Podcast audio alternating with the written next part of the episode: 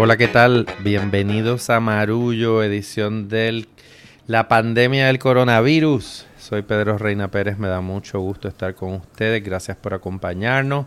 Está conmigo don Silverio Pérez. Bueno, saludo Pedro. Con la cuarentena y el coronavirus, cada una nos han traído unas perspectivas muy interesantes, pero la de hoy me parece que tanto para ti como para mí y para el público que nos escucha en Marullo va a ser muy especial porque nuestra invitada de hoy es parte de Marullo, es nuestra amada Ana Teresa Toro. Que ha, tenido, que ha tenido una cuarentena dentro de la cuarentena. Y de la misma forma en que nosotros estamos tratando de parir una nueva criatura en cada uno de nosotros, parir un nuevo país, parir un nuevo mundo, cuando salgamos de esto, ya ella se nos adelantó y parió una nueva criatura llamada Nicanor, que nos tiene intrigado y nos tiene intrigado también el cómo ella ha manejado esta situación de la cuarentena dentro de la cuarentena. Así que bienvenida a tu casa, Ana Teresa me siento la hija pródiga volviendo después de, un mes fuera. Hoy, de hecho, el día que estamos grabando esto, un día antes de, la publicación, se cumplen cuatro semanas del parto y ya esta semana Nicanor cumple un mes, el 23 de abril, así que ya, ya estamos casi terminando esa primera cuarentena dentro de la cuarentena y, estoy feliz, los echaba mucho de menos y echaba mucho de menos tener estas conversaciones, eh, pero también ha sido bien, bien importante este periodo de encierro y de cueva, de no entrar a las redes sociales, de uno dedicarse únicamente a, a los ritmos de sueño y alimentación del bebé y, y, eso también esto, pues es un regalo poder hacer eso. Estos no son tiempos normales, a ti te ha tocado y eso, de eso es lo que vamos a hablar hoy, experimentar esa maternidad en tiempos extraordinarios. Un momento extraordinario en la vida de cualquiera, pero más extraordinario todavía considerando que los hospitales son el epicentro de esto que estamos viviendo. Así que cuéntanos dónde nos quedamos, porque tú estabas allí presta para parir y, y de momento cayó la cortina del mundo y tus planes cambiaron. Pues así fue, o sea, eh, la realidad es que ya, pues yo, yo tuve una barriga bien gigantesca, mi bebé eh, eh, fue un bebé grande. Y en esas últimas semanas, pues ya realmente arrastrar mi humanidad por el mundo no era algo viable. Y yo comencé a encerrarme ya hacia la semana 37 no podía guiar porque no la barriga no me permitía guiar y había muchas cosas que no podía hacer entonces esto pues ya yo estaba pues comenzando ese encierro esperando al bebé. Qué ocurre ya esas últimas semanas antes de, de la semana 40 eh, uno comienza a ir a sus visitas esto con, con la obstetra de manera semanal.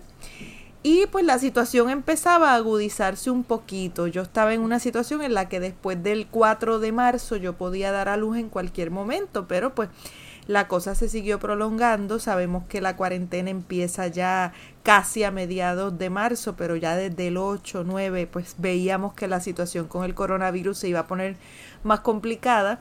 Y en una de esas últimas visitas que, que voy, esto pues con la ginecóloga, obviamente eh, pues nos explica que todos los protocolos van a cambiar o han cambiado ya.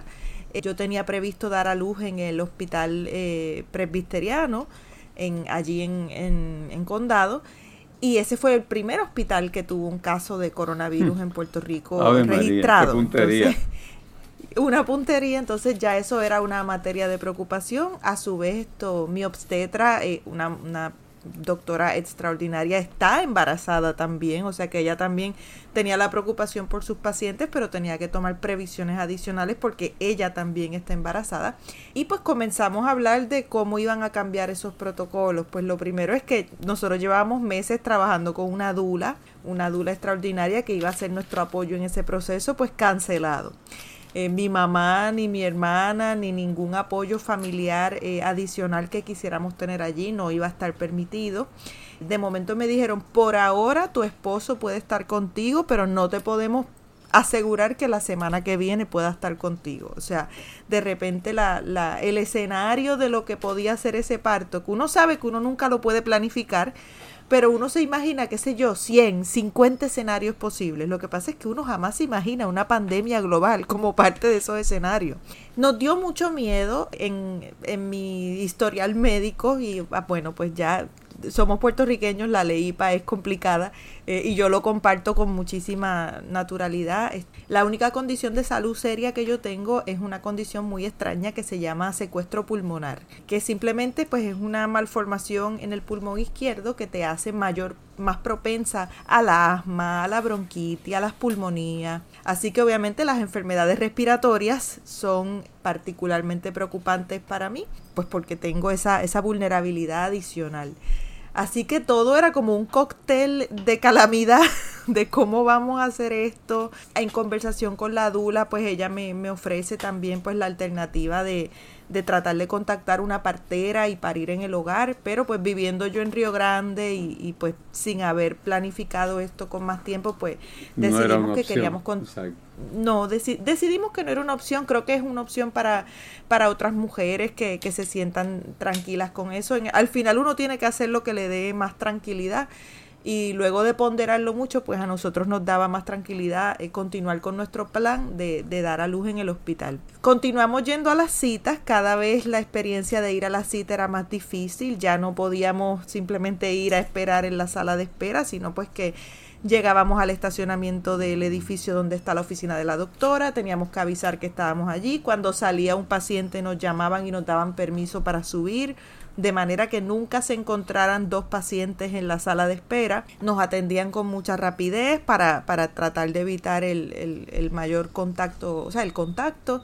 Y pues tuvimos que comenzar a hablar de opciones. Nosotros queríamos pues tener un parto de la forma más eh, natural posible. Nos parecía que ese era el camino más consono con nosotros, pero la realidad es que el contexto global y local era tan complicado con las, las respectivas esto, dudas. No había en ese momento, ya, ya hay un poco más de información, pero hace un par de semanas, hace un mes, no había tanta información todavía.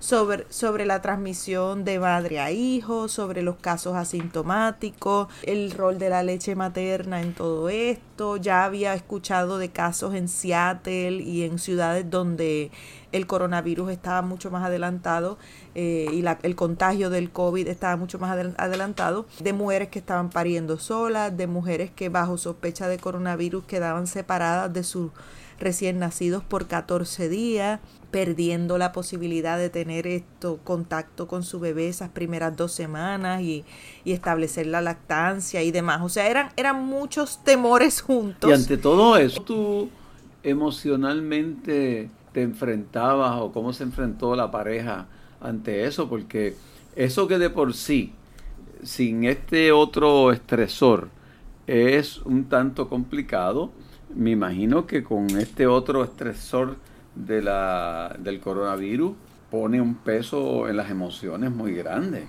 Pues sí, o sea, no, no te niego, tuvimos mucho miedo, tuvimos mucho miedo sobre todo porque es una enfermedad tan nueva y hay tanta tan poca información respecto a los las posibles consecuencias en, recién nacidos y en, y en los procesos de parto que no teníamos muchas respuestas. A veces la información, aunque aunque nos cause inquietud, nos calma porque por lo menos sabemos cuáles son los peores escenarios a los que nos podemos enfrentar con esta enfermedad. Todavía no están claros del todo los peores escenarios, sobre todo en el caso de, los recién nacidos.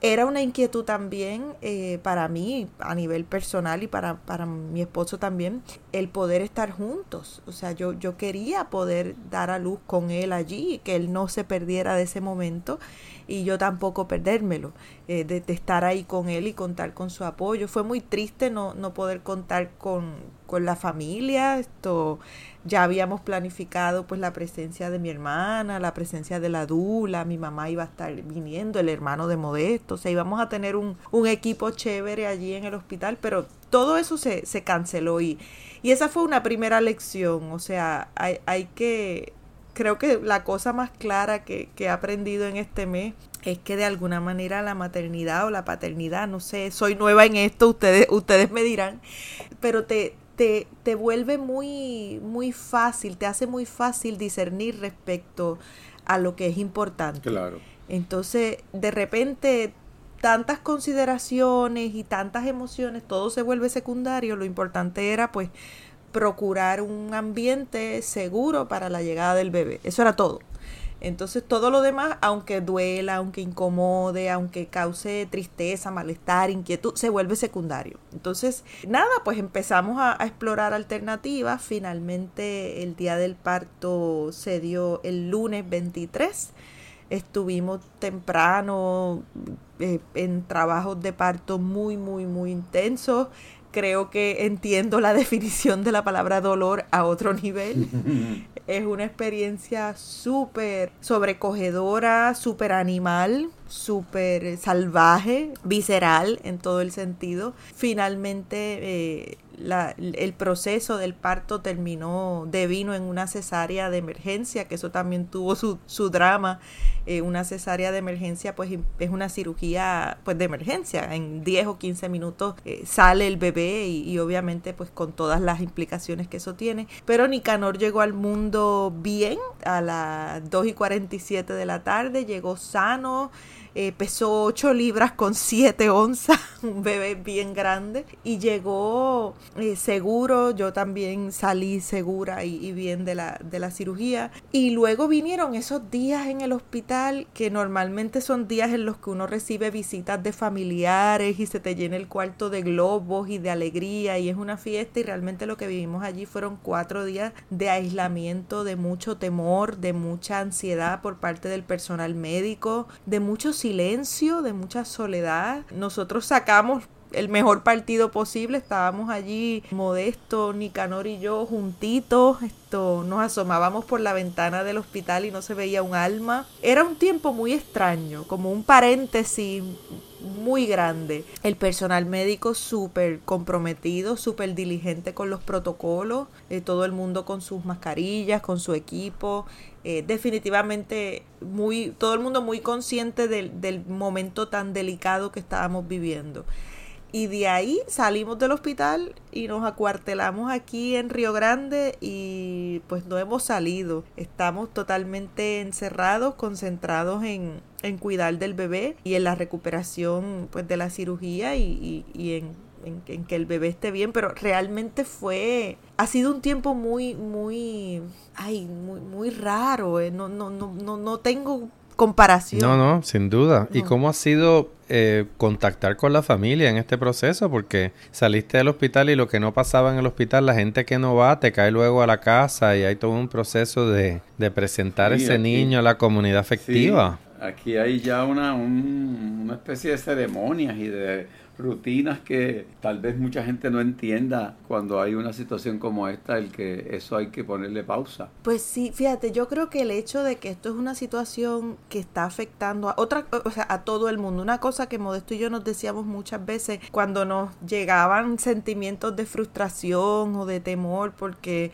nos había tocado pasar por esto en este contexto tan grande, pues nos decimos muchas veces, esto no nos está pasando a nosotros, esto nos está pasando a todos. Entonces, como es una experiencia colectiva, yo creo que eso ha sido como una especie de, no sé, de, de filtro que ha hecho que la gente comprenda, no hemos tenido problemas para explicarle a nadie, no hemos podido presentarle el bebé a nadie, solamente pues esto, mi mamá que está aquí con nosotros eh, ayudándonos y pasando la cuarentena también aquí con nosotros, si no ella estaría sola en, en Ay Bonito. Y el resto de la gente pues fotos, mucho FaceTime, pero todo el mundo lo ha entendido y lo ha respetado porque estamos todos tan vulnerables en este momento que pues que no, no entender eso rayaría en lo, en lo irracional y todo el mundo ha sido súper solidario y, y súper entendido todo eso. Claro, eh, nos causa mucha tristeza que no pueda conocer a sus tíos todavía, nos causa mucha tristeza que los primitos no lo han podido ver, los amigos que son como familia, ustedes, por ejemplo. Eso, eso sí que nos causa tristeza porque es una nueva vida siempre es un momento de esperanza, de alegría y, y cuando uno ve un bebé, por más cínico que uno quiera ser, uno ve un bebé y uno se contagia de alguna forma de la esperanza. Pero eso, eso no lo hemos podido hacer y, y eso ha sido muy triste, pero a su vez tenemos una conciencia muy grande de que la situación en la que estamos amerita, o sea, cualquier cualquier medida preventiva es pequeña. La situación es muy delicada. Por otro lado, también la llegada de Nicanor ha sido como un una oportunidad para reflexionar sobre lo que es un tiempo nuevo. De alguna manera estos niños que están naciendo ahora en medio de esta pausa global van a pertenecer a un orden global distinto. No sabemos cómo va a ser. El miedo más grande es esto, pues que sea un, un orden global donde se aproveche el miedo para quitar libertades. Por otro lado, puede ser una oportunidad para repensar los sistemas que ya no nos están funcionando. Yo quiero ilusionarme con la segunda y yo miro a, Nicanor y sé que, que él está llegando en un momento bien de transformación en el mundo, pero le va a tocar vivir un mundo diferente. Entonces me da mucho miedo pensar, wow, ¿qué le voy a enseñar yo del mundo cuando el mundo no va a ser lo que era? Pero a su vez ellos van a llegar preparados porque este es el mundo que han conocido, han nacido a este mundo y, ellos van a tener unas herramientas que nosotros no, o sea, los que vamos a tener problemas somos nosotros, ellos no. Entonces eso me da, me da mucha esperanza. Pues mira, eh, yo, te, yo te iba a preguntar sobre qué mirada al mundo habías tenido la oportunidad de, de tirarle eh, aún en medio de esta concentración que tienes al 100% con tu bebé, pero ya percibo por ahí que has estado un poco mirando esta discusión que precisamente empieza a tomar auge de cuál es el mundo que vamos a encontrar cuando esto pase, que, cómo vamos a compaginar lo que era para nosotros normal con esta nueva normalidad. Y me parece que, que lo que tiendes a describir es un poco lo que estamos todos en este momento repensando, que hay que desaprender lo que teníamos como normalidad para empezar a adaptarnos a algo nuevo, donde la esperanza tiene que ser que sea algo mejor, que, que sea algo que se construya sobre lo que no funcionó y que ha quedado tan evidente durante todo este proceso. Oye Silverio, pero el mundo está bien resistente a eso. Porque si bien esa es la consigna en Puerto Rico y, en Estados Unidos y en, otros lugares del mundo, da grima ver cómo los gobernantes y los poderes fácticos andan en una resistencia tremenda a reconocer que lo que teníamos no funciona. Hay que ver. Peor aún, en España yo he escuchado de cómo la ultraderecha de Vox está aprovechando la oportunidad para políticamente lanzar este, sus consignas y su forma de ver la vida utilizando la vulnerabilidad de la gente en este momento eh, respecto a, esto que ha, esto que ha pasado, a la, a crisis del coronavirus. Y me parece que, hay que estar muy ojo avisor porque eh, hay fuerzas de muy, muy poca o ninguna sensibilidad que están aprovechando el momento para mover el mundo hacia el lugar donde sus intereses sean beneficiados. Yo recuerdo con Ana Teresa en algún momento comentar lo difícil que lo tenían los jóvenes, hablando nosotros ya de universitarios, de millennials que han nacido en tiempos de crisis, Ana, y ahora mencionas lo de Nicanor y, y se eleva eso, tú sabes, en un orden de complejidad. ¿Qué te parece a ti? Sí, definitivamente pareciera que, que las crisis van en evolución y, en aumento, porque no puedo pensar en los últimos quizás 100 años en una crisis de dimensiones globales y, de dimensiones sociales mayor que esta. Estamos viviendo realmente un, tiempo nuevo y, cuando hablamos de un tiempo nuevo es, un, es, mucho decir, es casi como una nueva era, hay una nueva forma de relacionarnos, va a haber una nueva forma de relacionarnos, va a haber mucha sospecha del otro, vamos a, a repensar quizás nuestra nuestras relaciones interpersonales, vamos a repensar el mundo del trabajo, vamos a repensar lo que son trabajos esenciales versus no esenciales. Hay casi como una especie de invitación espontánea a repensar los valores que como sociedad hemos estado persiguiendo. Eso ocurre, me parece que desde las capas estos, sociales más elementales. ¿Qué ocurre en las altas esferas? Pues bueno, muchísimo temor, porque cualquier cambio radical en, los sistemas implica pues que quienes están en el poder dejen de estarlo o que las fuerzas que dirigen y convocan eh, dejen de tener la influencia que tienen. Una cosa que pareciera muy trivial pero que me ha llamado mucho la atención es la cantidad de reacciones negativas que han recibido muchísimos artistas que han ido a las redes sociales un poco para hablar de sus experiencias en la cuarentena y hablo de artistas ya de Hollywood, multimillonarios, un perfil de artista muy específico eh, y, figuras estos de, de, pues, los influencers, este tipo de, figuras que, que, acuden a las redes sociales y que pues normalmente eh, entretienen a la gente con la muestra de sus vidas extravagantes, pero en este momento mucha gente ha tenido mucha resistencia y la gente no ha sido tímida la hora de decirle, espérate un momentito, no es cierto eso, como, como dice una, una frase que anda circulando por ahí, no es cierto eso de que estamos todos en el mismo barco. Eh, habemos algunos que estamos nadando y nos estamos ahogando, o sea, no, no todos estamos pasando este momento dentro de la misma situación de privilegio. Y han señalado muy negativamente esas figuras esto, de poder en, la, en el mundo de la cultura popular que han querido presentarse como uno más que está viviendo esto cuando en realidad no es así. Eh, la situación económica de, de, la gente está llegando a unos niveles bien delicados. El gobierno está siendo muy tímido en, en la velocidad con la que está atendiendo eh, esa inquietud y obviamente eso va a tener repercusiones en la salud porque quien no está tranquilo en su casa proveyendo lo suficiente para, para alimentarse y alimentar a su familia pues tarde o temprano va a salir a la calle y va a, a, buscarse el peso. Y eso pues va en contra de, pues, de todo el esfuerzo de, de cuarentena que, que debiera ser la prioridad para, para, atender esta enfermedad. Por otro lado, pienso, pienso con mucha esperanza, de, de verdad es, es, muy extraño, pero no puedo no pensar con esperanza viendo la, la cara de Nicanor, es un bebé adorable, es inocente, le encantan los baños de sol, le encanta la brisa, le encanta cuando el abanico le da en la cara o cuando bajamos al patio y, escucha a los pajaritos. Yo creo que hay que tener esperanza de, de estas generaciones que vendrán y que van a tener que reconstruir esto a partir de esta crisis tan profunda. Es que se nos está derrumbando todo, el mundo conocido, se nos están derrumbando los valores, se nos están derrumbando todo lo que nos era familiar. Por otro lado, lo como dices Pedro, esa resistencia viene incluso de quienes se ven afectados por esto, porque a veces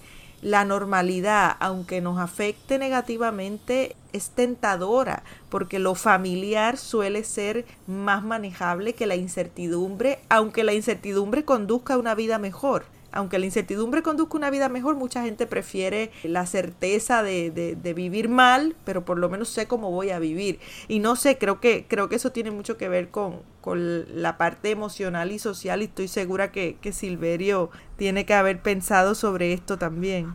Sí, este, a mí me parece que el, todo lo que ha estado ocurriendo nos confronta inclusive muy a nivel íntimo y personal con nuestras propias percepciones.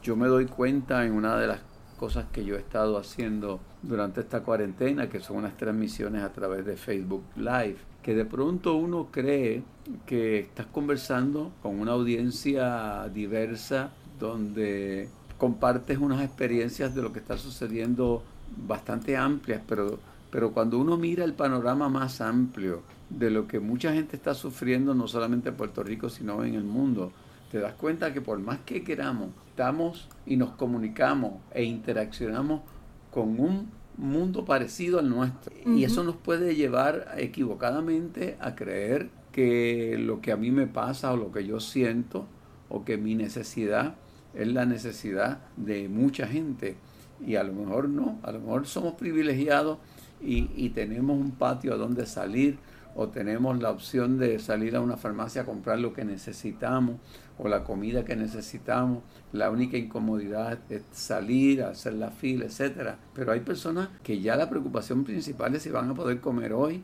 que ya la preocupación eh, principal es no tengo para pagar lo mínimo necesario. Y me parece que que eso va a confrontar también al mundo y a los gobernantes con sus propias contradicciones. Estados Unidos, yo creo que, tal vez porque lo tenemos más cerca, pero las contradicciones que, brotan todos los días con respecto a las visiones del de, presidente y, lo que sucede en esa nación, eh, si es indicativo de lo que está sucediendo en el mundo, y tengo bastante cercanía también con lo que está sucediendo en España, esto es un cambio total a nivel mundial.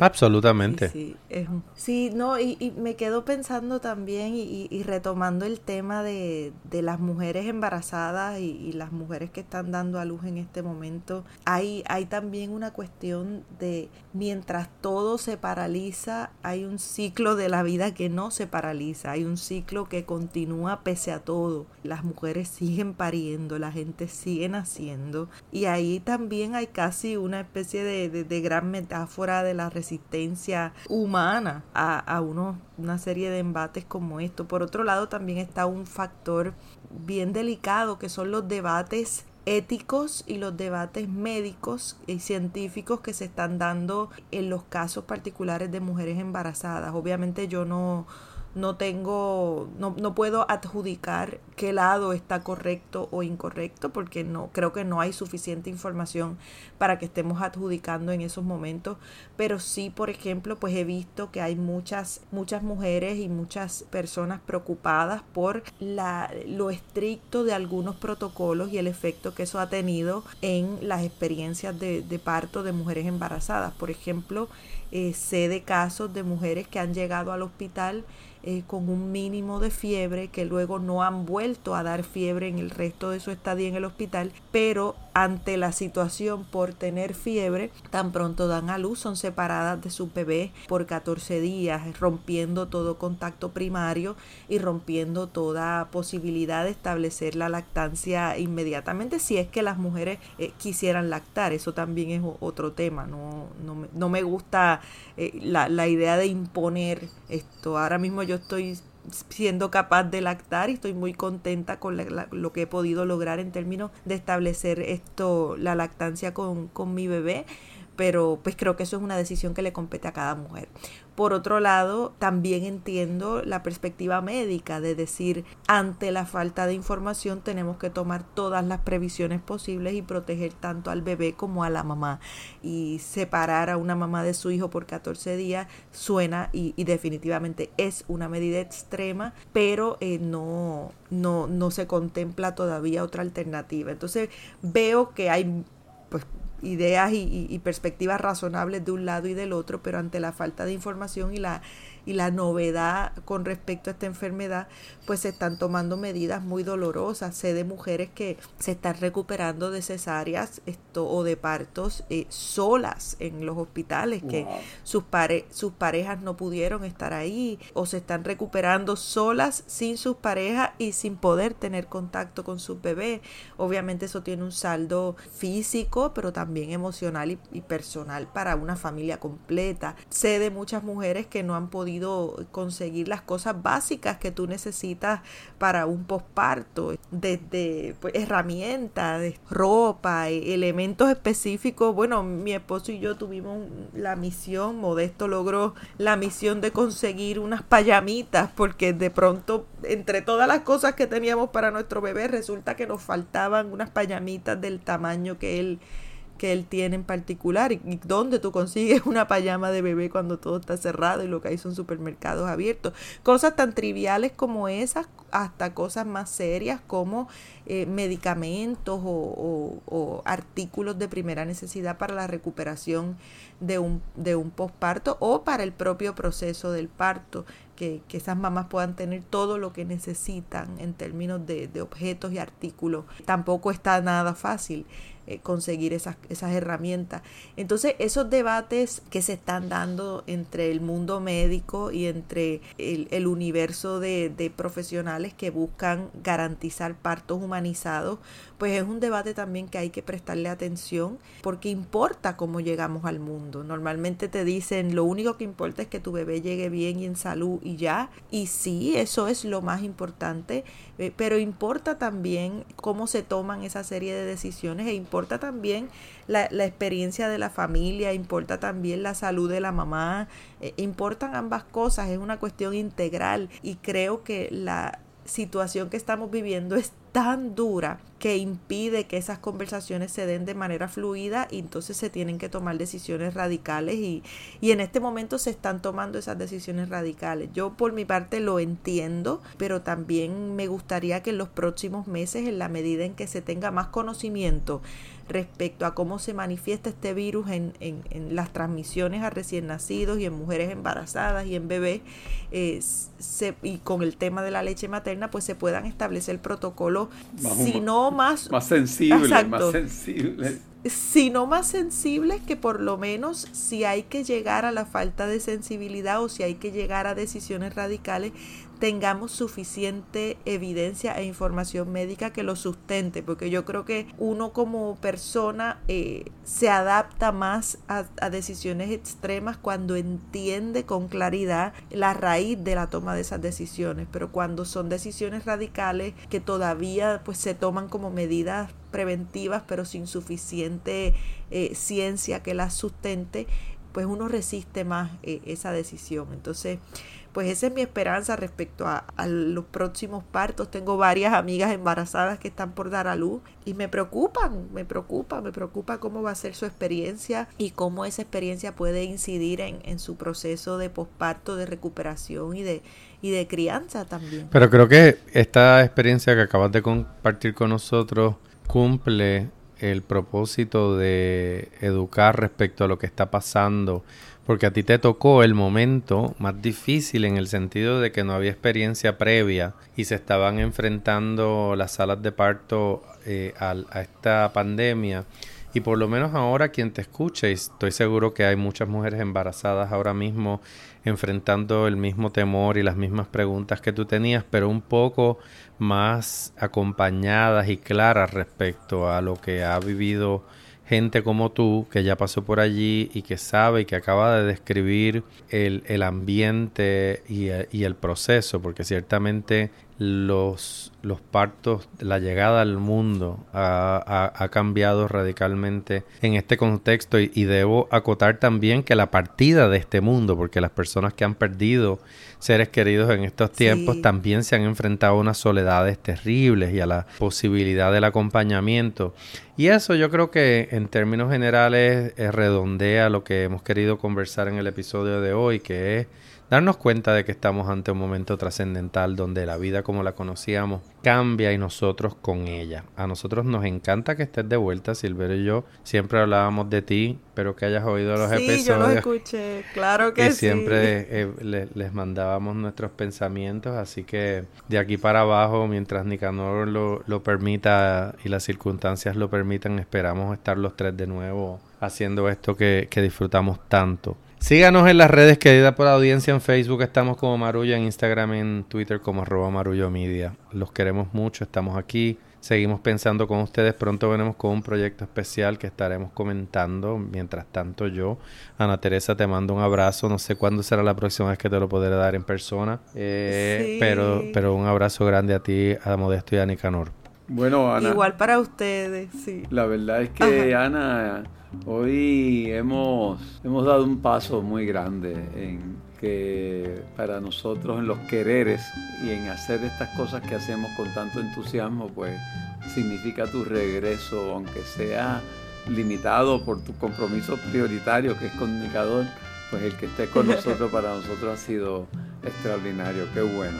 No, y gracias a ustedes y, sobre todo yo creo que nadie va a tomar, a dar por sentado y, a restarle valor a, un abrazo en el futuro. Así que yo espero que pronto nos podamos abrazar y mientras tanto pues sigamos esto, cultivando esta, esta socialización virtual que, también nos hace mucho bien. Eh, feliz de estar de vuelta y, feliz de, volver poquito a poco a montarme en esta rueda que, que nos gusta tanto. Los quiero mucho. Gracias. Bueno, desde Mareja de Estudios se despide Pedro Reina Pérez. Y Silverio por aquí. Y Ana Teresa desde Río Grande. Dilo, Teresa. Bueno, pues esto es Marullo. Hasta la próxima. Muy bien. Marullo es un proyecto de Agora Cultural Architects.